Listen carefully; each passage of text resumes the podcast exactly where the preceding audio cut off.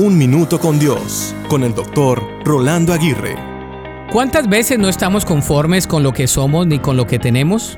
La inconformidad es un sentimiento y una práctica constante en el ser humano. Parece que el sentido de insatisfacción se incrementa al crecer. Muchas personas dicen, no estoy conforme.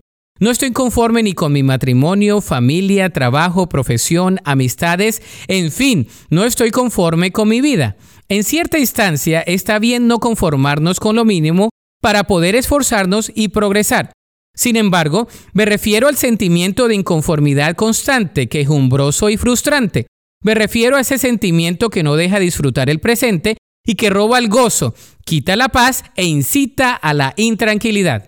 La palabra de Dios nos insta a no conformarnos al molde de pensamiento de este mundo ni a nuestros pecados.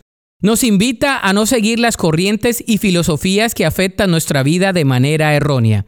En cambio, nos invita a vivir una vida conforme a la voluntad de Dios, a depender de Dios, de su palabra y del poder que Él nos puede dar.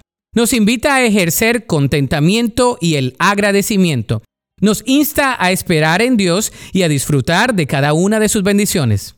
Entonces, no te conformes a las cosas que no son trascendentes. Confórmate con seguir la voluntad de Dios. Este es el mejor tipo de conformidad que podremos experimentar.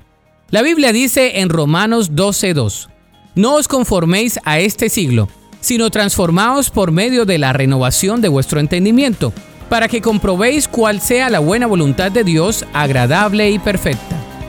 Para escuchar episodios anteriores, visita unminutocondios.org.